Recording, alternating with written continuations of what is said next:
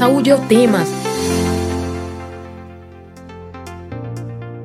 Olá, ouvinte das rádios Universitária FM 99.9 MHz e Paulo Freire AM 820 kHz.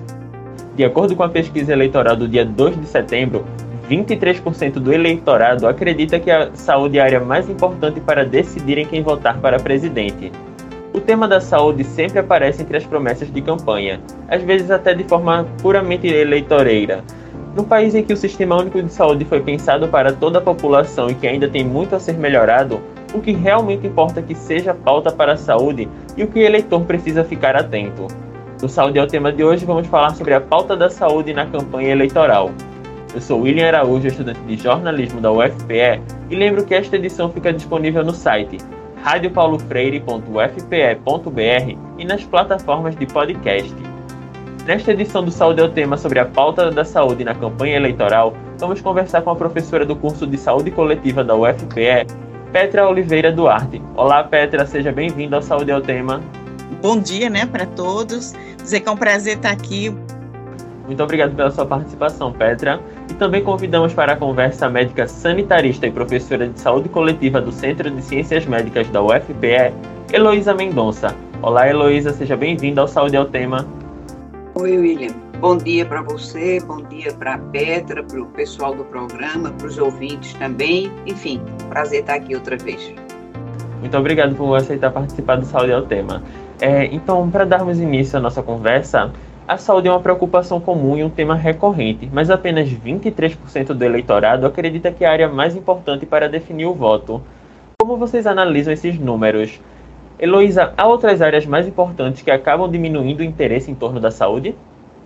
Veja, William, é, essa, essa, essa presença da preocupação com saúde né, em pesquisas de opinião, isso é antigo aqui no Brasil e né, tem muito tempo, e evidentemente que a saúde aparece como um dos temas assim, de muito interesse para a sociedade, porque de respeito a, a algo que todos nós humanos é, almejamos, quer dizer, viver uma boa vida, é, sendo produtivos, né, úteis, né, às comunidades das quais participamos, então é absolutamente compreensível, né, sobretudo agora, né, no caso do, do, Brasil, a gente está falando do Brasil, né, no, com essa experiência pandêmica desses dois últimos, dois anos e meio últimos e tal, então é, é absolutamente compreensível que a saúde seja uma preocupação né, e que apareça, seja muito presente para todos, né?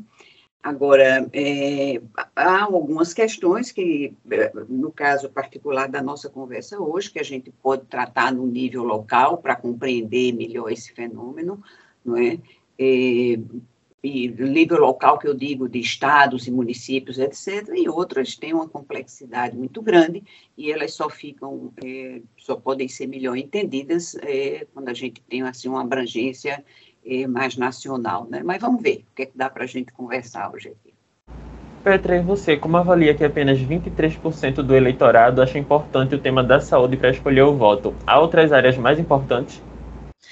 Veja, esse é um grande debate, né? Esse é um debate que cabe muitos debates dentro dele. A questão de saúde, como a professora já falou, como a Heloísa já falou, é uma questão que está relacionada a a vida de cada um de nós. Então, a qualidade de vida das pessoas está diretamente relacionada à percepção que ela tem da sua própria saúde e da sua possibilidade de acesso à saúde.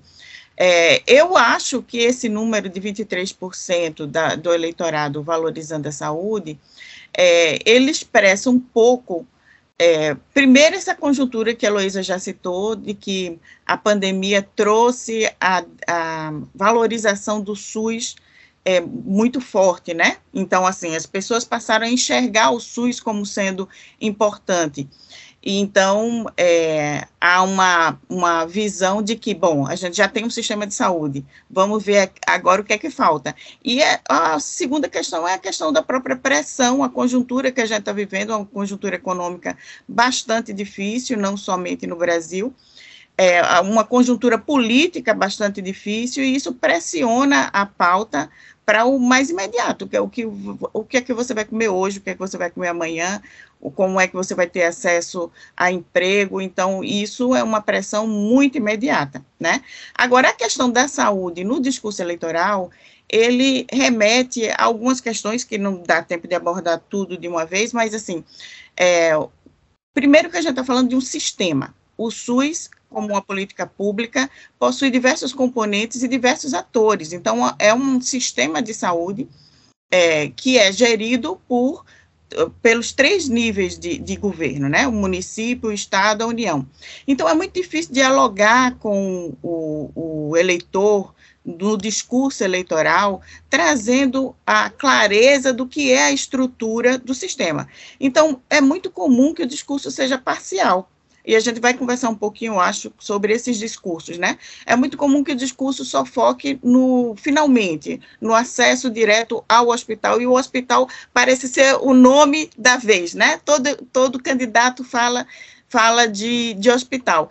E a segunda questão é a dificuldade do próprio eleitor de visualizar quem realmente está defendendo a política pública universal, quem tá, realmente está defendendo a política pública que cabe ao interesse do eleitor, porque para isso ele precisa estar atento ao histórico do, do, do, candidato, ao que o partido fez, ao, ao, ao, que o partido trouxe em termos de políticas quando teve a possibilidade. Então, essa, essa capacidade cidadã de estar acompanhando não é ainda, infelizmente, a, a, o que acontece de uma forma geral. A gente tem essa dificuldade ainda. O Petra falou aí, é, muitas vezes o candidato aparece com um discurso parcial, dizendo que vai construir uma UPA, um posto, um hospital, mas porque, o, apesar do sistema único de saúde não ser perfeito, como ele deveria funcionar? O que é que o candidato deveria assim, propor para ele funcionar, que não seja só essa conta? Ah, vamos construir um hospital. Heloísa? É, veja, essa questão levantada agora, é, Petra, né? Uma coisa que chama a atenção, de fato, nos programas dos candidatos e candidatas, se a gente fizer uma análise mais é, rigorosa, provavelmente no país inteiro, mas vou é, me deter aqui, no caso do estado de Pernambuco, é o alto grau de generalidade das afirmações né, que aparecem na, nas suas propagandas, nas, nos discursos, etc e que isso não se constitui a rigor em pontos programáticos, e que o que é pior, né, a, a, a, falta é maior, porque muitas vezes não guardam sequer relações com os programas dos partidos a que esses candidatos ou candidatas pertencem. Então, são afirmações extremamente vagas, que não esclarecem a sociedade a respeito do que exatamente pretendem realizar, né, para oferecer ou seguir o grande preceito do SUS, que é o preceito da universalidade da assistência, e, evidentemente, que responder também à demanda da sociedade. Então, quando a gente vai seguindo passo a passo né, do, né, das, eh, da prática do pensar a saúde, tudo que a gente está pensando em fazer, a gente vai tem que deixar muito claro que vai fazer, como vai fazer, com quem vai fazer e para quem vai fazer. Veja, então, essas intenções, elas não aparecem nos discursos, né? E fica todo um discurso muito igual, como faz você ouvir o partido A ou B ou C, né? Os discursos são, são os mesmos. E isso tem um problema muito sério quando não se explicita exatamente o que, o como, com quem, para quê, etc., porque cada vez que essas questões não são explicitadas ou são intencionalmente omitidas, isso significa escolhas políticas. Então, isso é uma coisa que é muito ruim, isso é, despolitiza o debate, isso não ajuda para a participação da, da sociedade, não é? E, a meu ver, esse é um primeiro problema que a gente teria que é, pensar sobre ele, não é? Antes até, de, quer dizer, de como a gente está vendo o desdobramento da campanha, registrar, sim, essa, essa falta, eu diria. Petra, mas se o, o candidato aparece assim com um discurso superficial, prometendo que muitas vezes é, vai contra até as próprias diretrizes do partido, como é que o eleitor pode ficar atento a essa pauta da saúde para o que precisa ser feito. Porque, ah, é muito bonitinho dizer que, ah, eu vou construir um hospital. Mas na prática isso tem um, vai contra os princípios do partido e até do próprio candidato, que é algo que ele só está prometendo para ganhar voto. Aí a pessoa volta e, na, e daqui a quatro anos não tem nada. Como é que a gente pode ficar atento a isso? Então, veja, essa superficialidade que a professora Heloísa falou, ela é ainda mais crítica hoje, porque a gente está vivendo um momento de encruzilhada no SUS.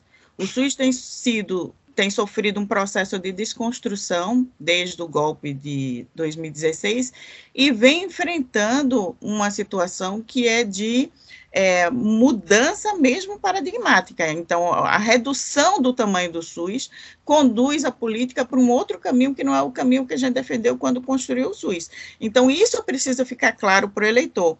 E tem sido o papel de diversas entidades trazer esse debate para que as pessoas percebam o que está acontecendo. Então, o Conselho Nacional de Saúde, a Associação Brasileira de Saúde Coletiva, a Abrasco, o SEBS, o Centro de Estudo Brasileiro em Saúde Coletiva, eh, em Saúde, mais outros grupos, né, de sindicatos, de partidos políticos, vêm trazendo esse debate de que o SUS está num, num processo de redução em que a, a, relação do que se vai fazer daqui para frente tem que estar muito explícito, porque é aceitar essa redução ou alterá-la radicalmente. Então, se, quando vocês fizeram o convite, eu fui dar uma olhadinha no, no programa dos, é, dos candidatos aqui do Estado. Né? Então, por exemplo, a questão da revogação da emenda constitucional 95, ela é para ontem.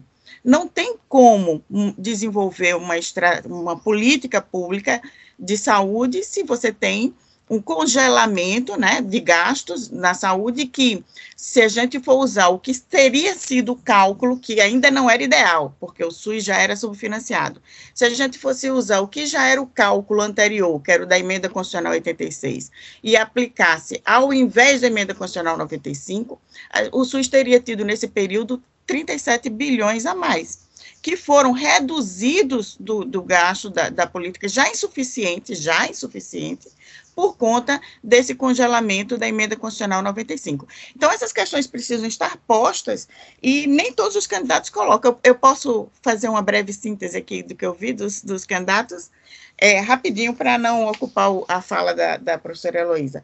Veja, então, a gente vê que alguns candidatos colocam, é, se colocam contra essa redução do SUS. Outros não citam. É, Cláudia Ribeiro, do PSTU, fala da revogação da lei de responsabilidade fiscal e defende a criação de uma lei de responsabilidade social. O pastor Wellington, do PTB, é, não fala disso. Pastor Wellington, do PTB, é, culpa a má gestão e a corrupção pela situação da saúde. Então, ele não mostra o ponto crítico que a gente tem vivido de redução do tamanho do sistema. É, reclama da concentração de serviços, diz que vai ampliar a rede, mas não fala desse ponto crítico que nós estamos vivendo. Anderson Ferreira fala que vai ampliar a rede e vai se alinhar com o Ministério da Saúde e que vai defender parceria público-privada, que está no centro do nosso problema. Nosso problema hoje é que a gente tem o SUS extremamente privatizado e com redução de recursos públicos cada vez mais. Só para se ter uma ideia, é, a, o, SUS gasta por ano, em média, 9% do PIB, o, o, país gasta 9% do PIB na saúde. Só que desses 9% do PIB, só 3,8% é recurso público, o resto é recurso privado. Então, como é que a gente tem um sistema universal que vai bancar atenção à saúde para mais de 200 milhões de habitantes e a gente tem menos de 50% do gasto da saúde? O resto corre no setor privado, né? É, Miguel Coelho, estou fa falando bem, bem rápido aqui. Miguel Coelho também não fala desse ponto crítico da relação público e privado. É, fala da necessidade de melhorar os serviços de atenção básica, mas já tem uma outra questão crítica na atenção básica que a gente vai falar mais na frente. É, João Arnaldo fala dessa questão, fala da necessidade de fortalecer o SUS, é, público, estatal, integral, com acesso universal, é contra a OS e os processos de privatização, ou seja, a, bota o dedo na ferida. Onde está o problema que o SUS vivencia hoje? É, Jadilson Bobeiro não, do PMB não fala disso, fala da necessidade de ampliar serviços, eu não vou detalhar porque não dá tempo, mas não fala do ponto crítico que o, que o sistema está. Raquel Lira, além de não falar do ponto crítico que a gente está de desfinanciamento, privatização e, e redução do sistema, ela ainda fala dentre várias questões que ela fala aqui de ampliação, mas não aponta como ampliar nessa conjuntura que a gente está, ela ainda fala de fortalecer a autonomia das unidades. Fortalecer a autonomia das unidades é uma brechinha para uma grande uma grande encrenca, um grande problema, uma grande armadilha, porque uma das estratégias do processo de privatização é gerar autonomia de unidades de saúde é, em detrimento da gestão. Danilo Cabral, do PSB, fala da continuidade das ações, fala da, da, da cita o aumento da migração de pessoas para o SUS, saindo dos, dos planos de saúde por conta da queda, queda de renda, mas não fala desse ponto crítico em que a gente está, essa encruzilhada que o SUS está vivendo.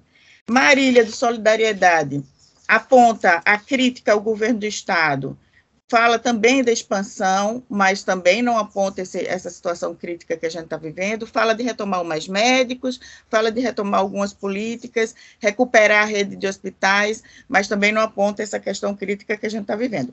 Jones Manuel, do PCB, tem um, um programa mais detalhado, fala da revogação, defende a revogação da emenda constitucional como sendo base para qualquer desenvolvimento de política social, fala da saúde pública 100% estatal e universal, é, e é, fala dos problemas do enfrentamento da pandemia. Então, e, e, traz outras coisas que não dá tempo de falar. Então, traz essa questão crítica que a gente precisa demonstrar para a população que o SUS ele está sendo é, encolhido, que existe um projeto de desmonte do SUS que não está explícito, mas está em prática, está acontecendo já.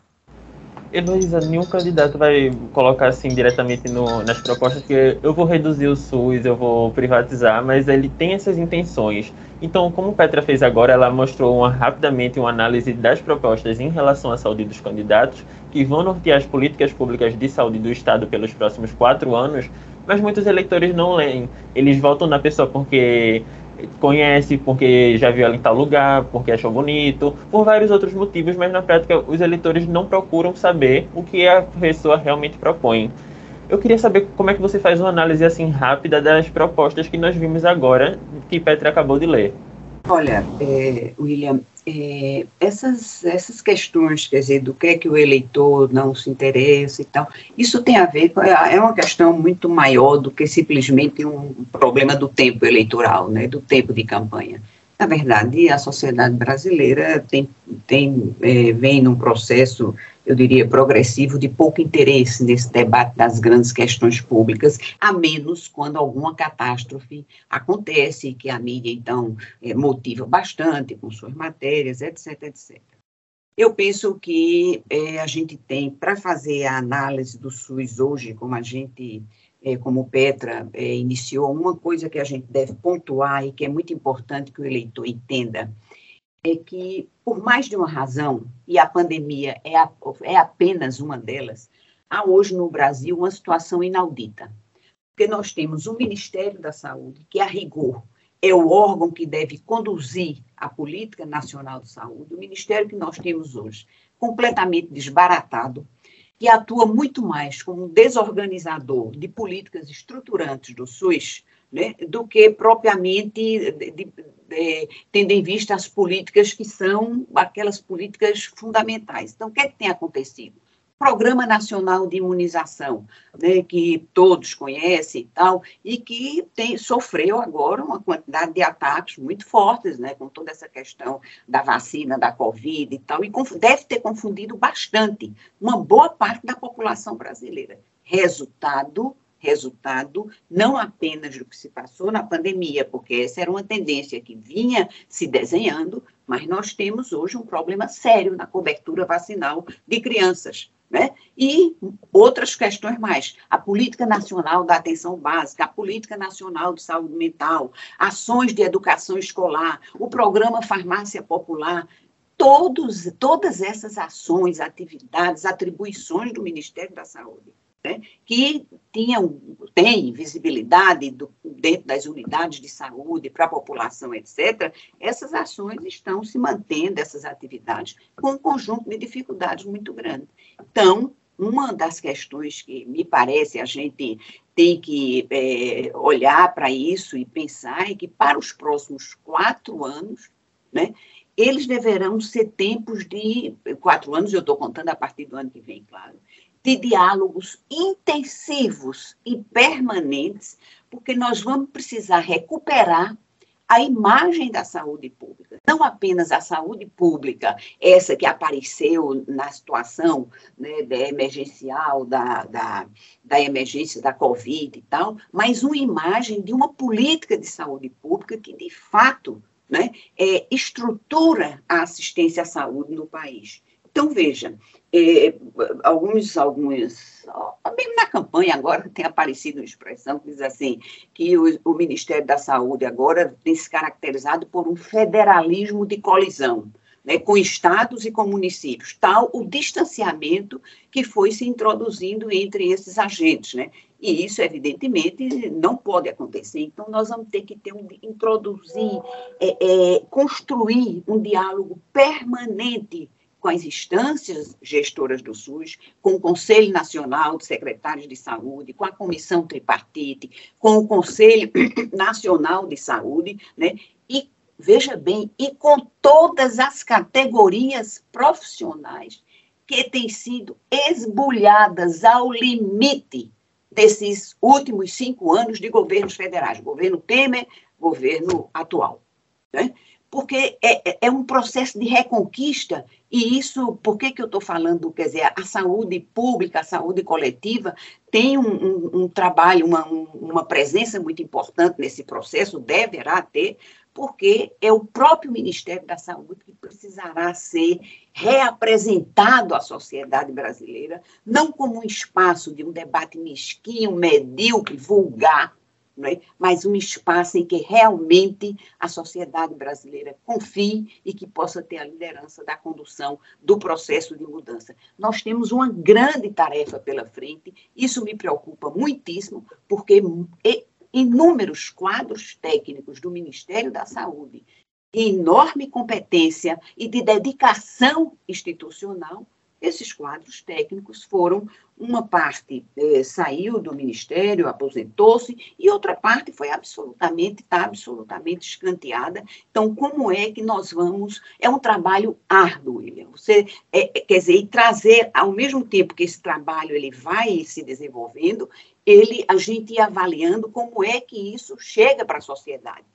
Por isso, por isso, e essa questão está absolutamente é, relegada, nesses últimos cinco anos, é, a questão de desenvolver todas as estratégias possíveis de comunicação com a sociedade, para assegurar a veiculação de informações esclarecedoras, pertinentes, precisas, relativas a ações, condutas, né, dirigidas à melhoria das condições sanitárias. E eu insisto com isso. Há recursos no Ministério da Saúde, há recursos nas secretarias estaduais né, para serem dispendidos com a informação e a comunicação em saúde, há técnicos com competência, isto não está sendo feito nem, nem pelos governos estaduais, que aparecem na época das campanhas e aí fazem uma propaganda qualquer de qualquer coisa, há um, um, um descaso muito grande com isso, isso é importante para a gente elevar o nível de consciência da sociedade,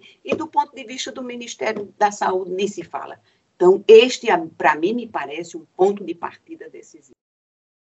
É, Petra, gostaria de complementar sobre esse ponto de partida da decisão, assim, na hora do voto, porque muitas vezes a gente escolhe essas pessoas que estão no poder, mas a gente reclama, reclama, reclama e não cobra. Chegou a hora de cobrar nas urnas, das urnas?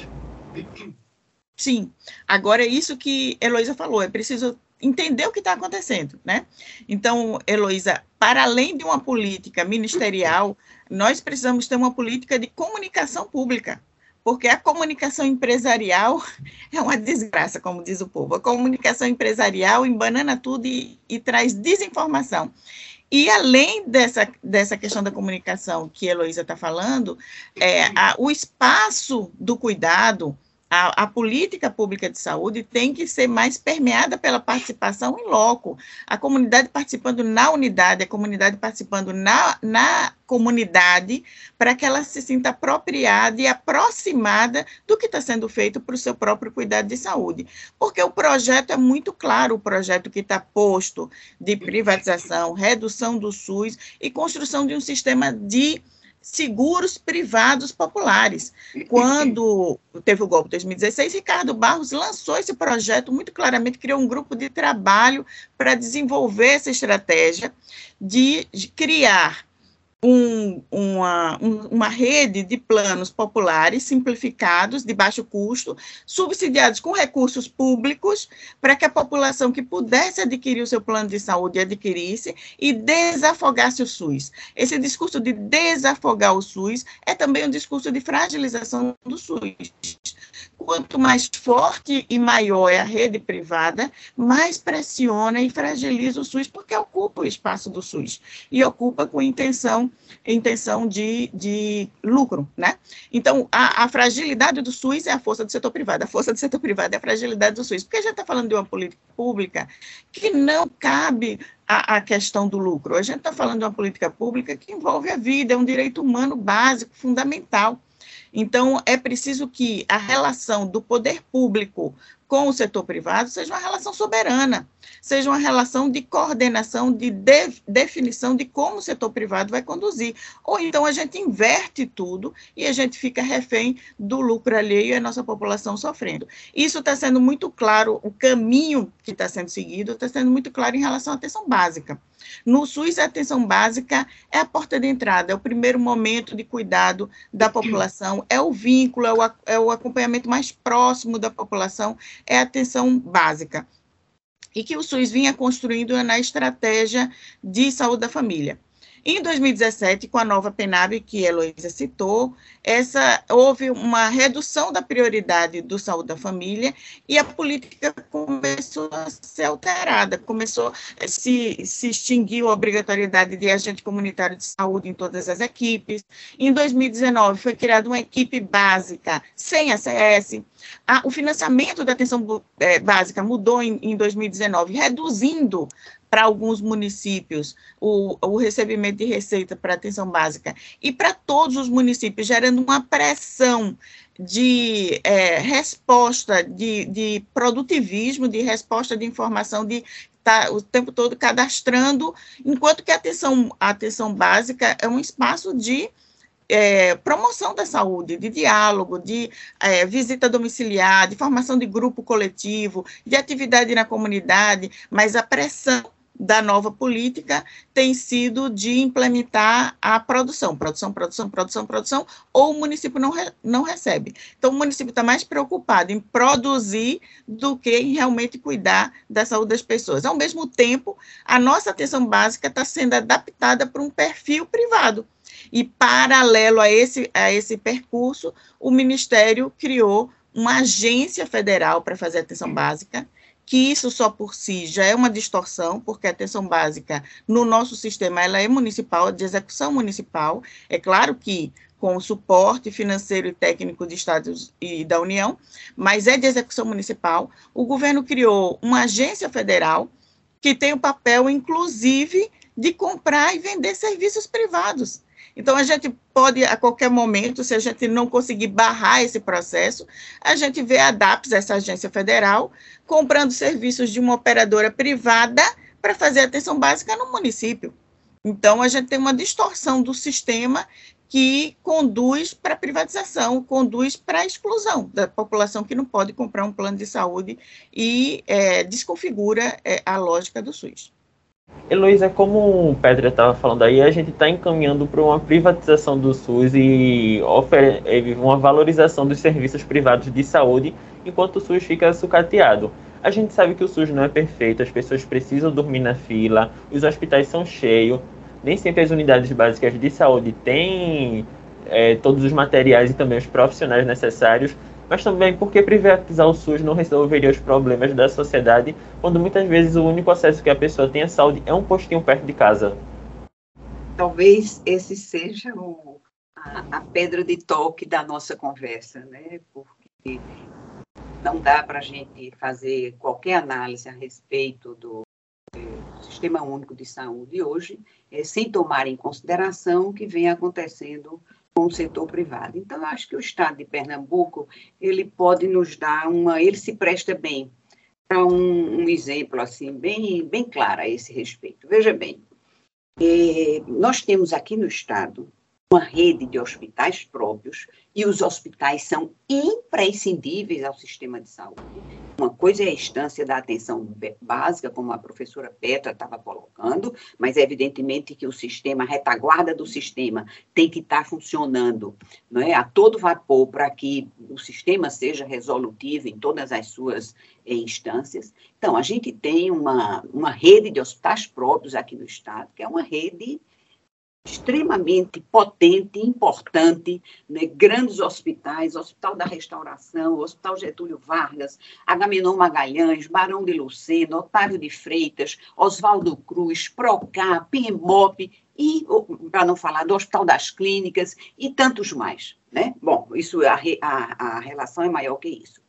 Essa rede de hospitais, de fato, o que na, em quase todas as situações, ela está absolutamente sucateada, abandonada do ponto de vista de, é, do, do, quantitativo do, dos seus trabalhadores, do ponto de vista dos equipamentos, materiais médicos hospitalares, é teto caindo, aí quando aí vai lá a imprensa, mostra o horror, entendeu? E isso é isso que aparece. Na verdade, isso aparece para a sociedade, né?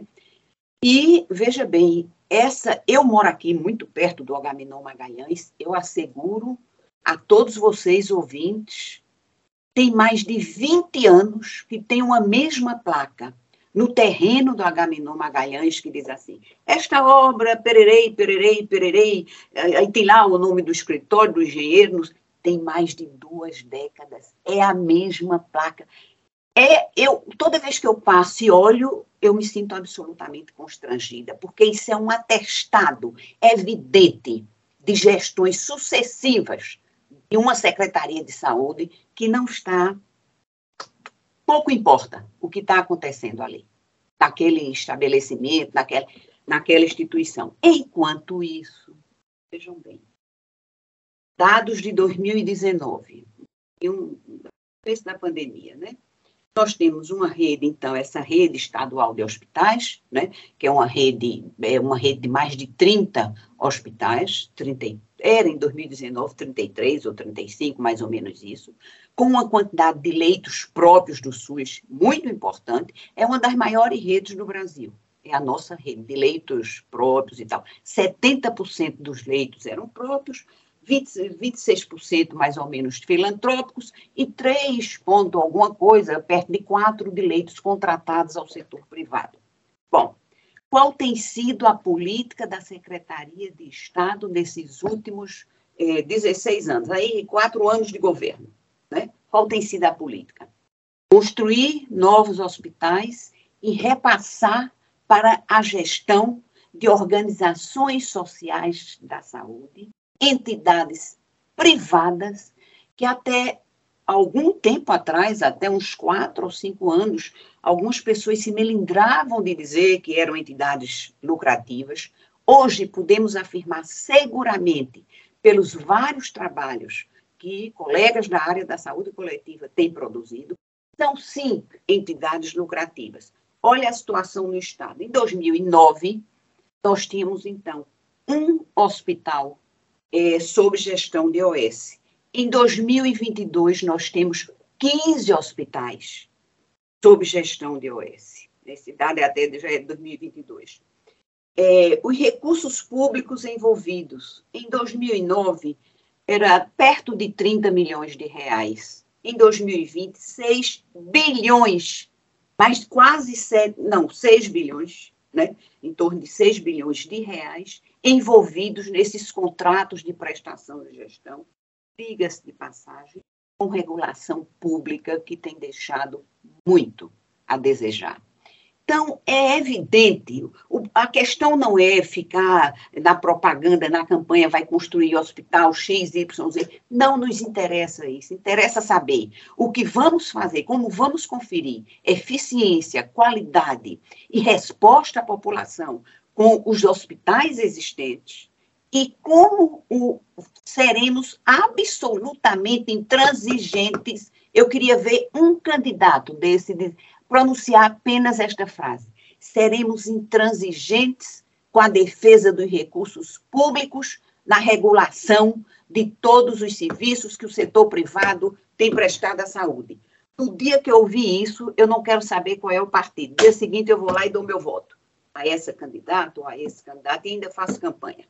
Porque isso a gente não ouve. Por quê? Porque isso é a pedra de toque dessas relações históricas no Brasil e que vem se afunilando né, no sentido é, é, em que Petra é, colocou, e é em todos os, é, os segmentos, do, em todos os, não é bem segmentos, mas é, em todos os níveis do sistema único, quer na atenção básica, se a gente olhar para o setor mais especializado é assim, no setor complexo não se fala de alta complexidade, então são essas questões que a gente é, precisa é, pensar sobre elas, trazer a sociedade para esse debate, fazer a sociedade exigir. Né? Como é que você, como é que a gente explica que o Estado de Pernambuco tenha uma organização social da saúde para cuidar da assistência oftalmológica no Estado, né? E que esta organização social da saúde permita a existência de uma fila que não termina nunca fila para cirurgias simples. A cirurgia é tão simples, a cirurgia de catarata, e as consequências são tão danosas para quem não as faz em tempo. Né? Então, essas questões não estão explicadas. E isso precisa vir à tona. Não basta as pessoas reclamarem, o, o, o secretário, a secretária de saúde, os gestores, eles têm a obrigação, porque a secretaria não é propriedade de nenhum deles, eles estão gestores. Aquilo ali é público, é de todos, e quem o servidor público ele tem a obrigação a prestar conta de seus atos e de suas decisões políticas. É isso. Petra, você gostaria de complementar? Sim. Veja, essa, essa questão que a professora traz é muito importante. É, a, a rede é, em defesa da vida, o Conselho Nacional de Saúde, uma série de entidades que estão pautando esse, de, tentando pautar, né, esse debate a nível nacional e nos estados, é, vem com uma pauta, né, e nessa pauta trabalha a questão de, da, da, revogação da ADAPS, da revogação do Previne, que é o novo modelo de atenção básica, que é privatizante, da, da ampliação do, do gasto público em saúde, para que essa relação que a professora citou, que é uma relação danosa com o setor privado, ela fique sob controle do público. O público é que tem que controlar o que está sendo feito na, no, pelo setor privado, né? E, então, aumentar pelo menos 2%, 2 do PIB no primeiro ano, a gente tem um gasto público de 3,8%, sendo 1,7% federal. Então, o gasto público federal é baixíssimo. Aumentar o gasto público federal, é, garantir que essa oferta do que usa o setor privado seja controlado. E tem uma proposta interessante de uma professora chamada Lígia Bahia, que é de criar uma legislação que regulamente essa oferta uma, uma norma, uma norma complementar à lei do SUS, que é a Lei 8080, que defina uma norma é, de obrigação de oferta pelo público e de controle da oferta do setor privado. Para que a gente, porque, veja, quantos leitos o Estado tem que, que ofertar? Isso tem que estar declarado qual é a sua obrigação como o setor privado vai se comportar na sua oferta ao setor público. Isso tem que estar regulamentado, tem que estar normatizado. Então, essa é uma sugestão bastante interessante de a gente tentar estabelecer mecanismos mais soberanos de controle sobre o setor privado. E aí eu acho que aqui no Estado, o, o o Estado, né, o governo do Estado, ele tem um desafio para o próximo momento, que é de coordenar esse processo de refortalecimento, retomada do SUS constitucional, do SUS como ele foi defendido, do SUS universal, do SUS 100% público. E então o Estado ele precisa coordenar é, a articulação dos municípios em torno disso. E o papel de coordenação do Estado é muito importante, para inclusive formar redes de saúde entre os municípios. É, e, e, enfrentar, fazer um enfrentamento dessa pressão do setor privado sobre o setor público. Eu acho que esse é um desafio importante para o próximo momento. Estabelecer o diálogo com os municípios e coordenar esse processo de organização é, do SUS. E o segundo grande desafio é exatamente isso que a professora Heloísa falou, é enfrentar essas estratégias de gestão, que não são estratégias de gestão, mas são de terceirização, que tem fragilizado o SUS, não só pelo volume de recurso que ele retira do sistema, mas porque fragmenta a própria gestão. Você tem o gestor estadual, que é o secretário, e tem as OS, que são gestoras também. Então, a gente tem um processo de fragmentação interna do sistema também por esses esquemas de, de terceirização. Luísa, é, Petra falou sobre a articulação dos municípios para fazer essa rede, mas nós temos um problema que na cidade do interior ainda é mais difícil ainda conseguir ter o acesso à saúde. Por que essas cidades ficam tão sucateadas e esquecidas pelas políticas públicas de saúde muitas vezes? Veja, William, é, a resposta é muito simples, né? O, a Federação Brasileira, ela, ela cresce e se desenvolve, não é? Ao longo eh, dos municípios da costa, né, e as nossas áreas de interior, historicamente, eh, foram, são sobrantes né, ao desenvolvimento econômico, têm sido sobrantes. Por isso mesmo que há hoje uma discussão muito, muito intensa no interior eh, da própria né, junto com os colegas que fazemos todas essas críticas, no modo como a gente está colocando aqui, no sentido de que, quer dizer, o que fazer com esses municípios, né, que ficam, né, que né, são, todos denominam, né, municípios de extrema vulnerabilidade, etc. e tal, né, e como assegurar que esses gestores possam fazer é, é, a, próprio, a própria gestão do, dos sistemas locais de saúde, né, do SUS nesses locais. As dificuldades são muito grandes, desde, desde, por exemplo, e a gente olhar, pensar um segundo que é o Brasil, quer dizer, qual é a incorporação de tecnologia digital nesses municípios? Como é que você vai pensar em fazer prontuário único? Como é que você vai fazer conectividade dentro de uma rede de serviços? Então, tem aparecido algumas ideias, tem grupos, sim, que estão pensando isso, não é?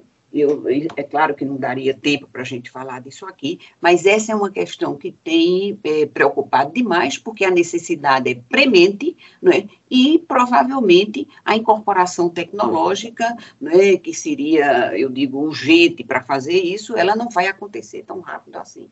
Então, tem algumas estratégias que estão sendo pensadas, é? e é, num processo de discussão no próprio interior eh, da campanha do presidente Lula. Essa questão está sendo discutida, né? Eu conversei recentemente com alguns colegas e essa questão vem sendo discutida e deverá sair uma proposta porque há uma preocupação muito grande com esses aspectos. Agora, é, uma, uma, um aspecto que tem a ver com essas questões colocando aqui e que eu é, gostaria de, de, colocar, quer dizer, do ponto de vista que como a gente, a gente fica muito falando essa coisa do, do setor privado, na, né, é, toda essa nossa esse nosso receio né, frente às estratégias do setor privado e, e com um rebatimento muito ruim, negativo é, para o desenvolvimento do SUS e tal, mas tem alguns aspectos da política de saúde onde o setor privado deverá ter um papel fundamental.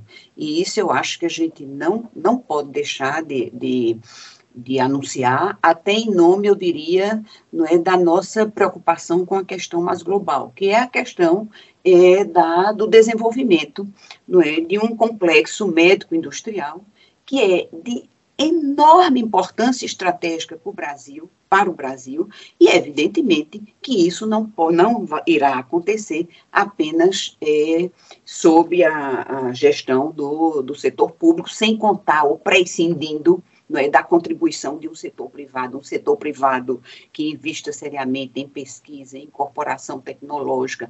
Então, nós assistimos agora, no decorrer da pandemia, todos vimos a enorme dependência do Brasil né, relacionada a insumos de um modo geral, agentes é, imunoprotetores, é, é, medicamentos, a, é uma, uma dependência que eu lhe diria oscila hoje a 95% é a dependência brasileira desses insumos para a saúde. Quer dizer, nós não podemos ter uma, uma estratégia né, de desenvolvimento do sistema de saúde sob essas condições e não tem como não é, é prescindir do setor privado. Terá que ser, sim, né, um, um parceiro, entendeu? Mas um parceiro que venha absolutamente sob a regulação do interesse público sob a regulação do interesse estatal. A esse respeito, né, eu só queria lembrar que nós temos aqui no estado de Pernambuco um equipamento que é da maior importância estratégica,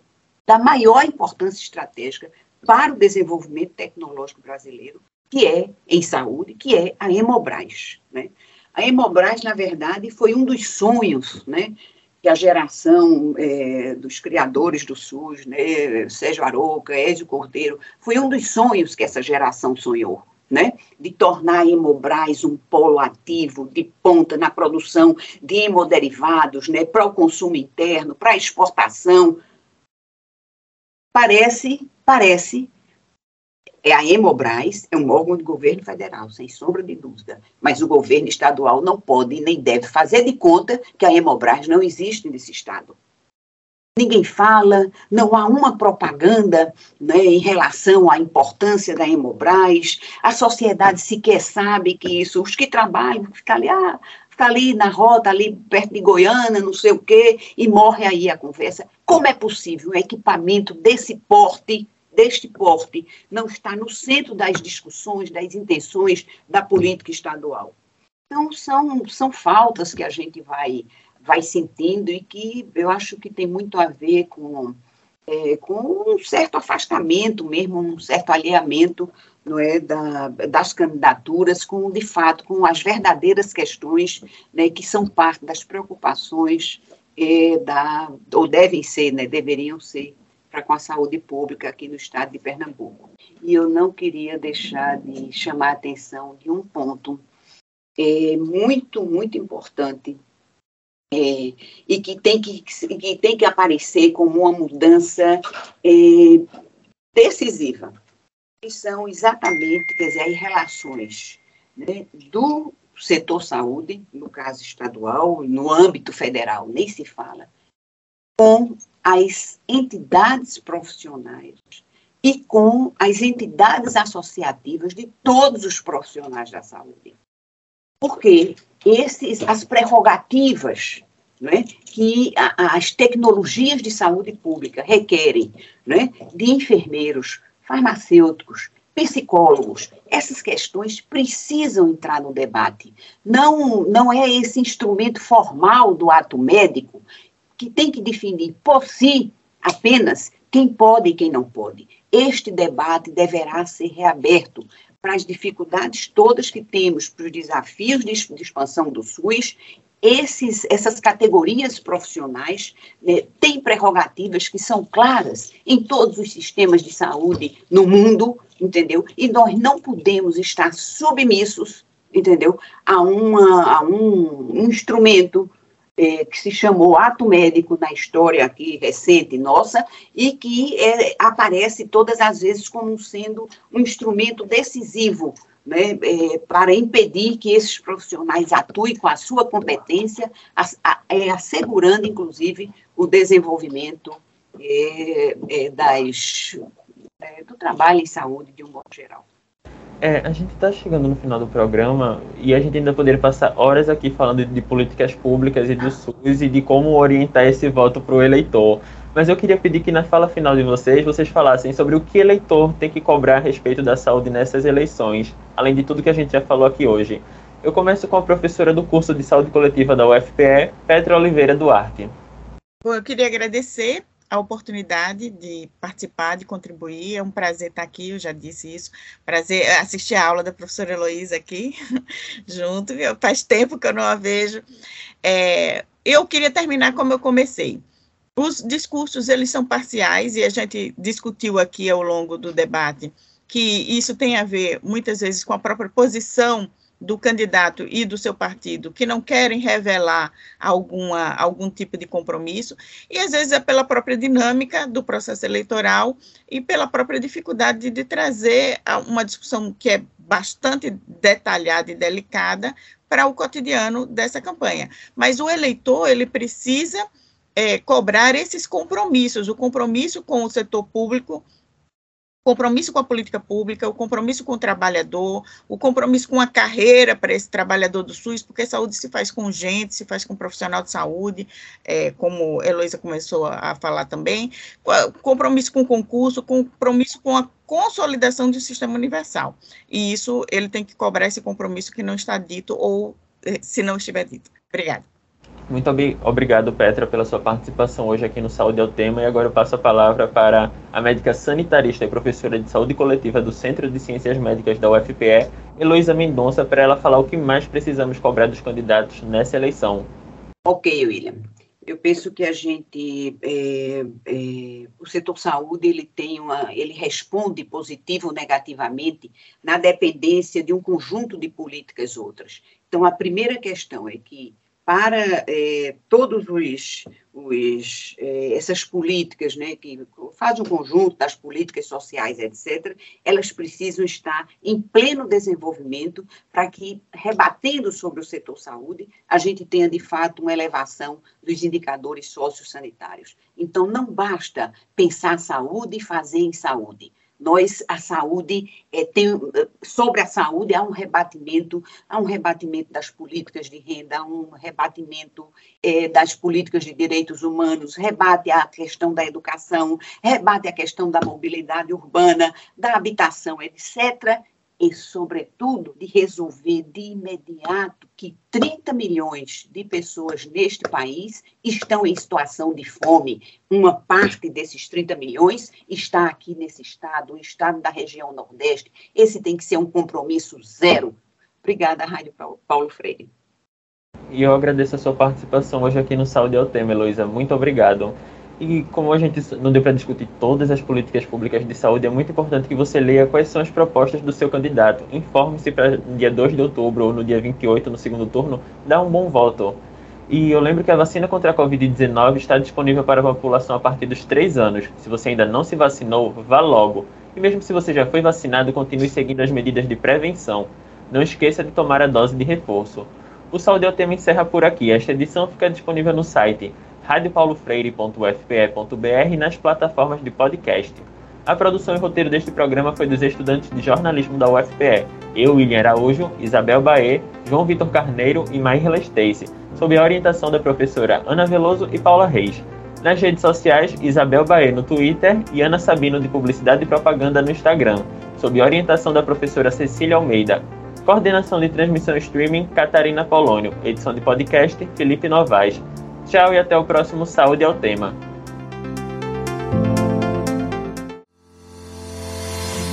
Saúde é o tema uma produção da Rádio Universitária Paulo Freire, AM 820 kHz e da Universitária FM 99.9 MHz, com o apoio do programa Fora da Curva e da Pró-Reitoria de Extensão e Cultura da Universidade Federal de Pernambuco. A música tema é a faixa Teamwork, de Scott Holmes. Para mais informações, acesse www.ufpe.br/rpf.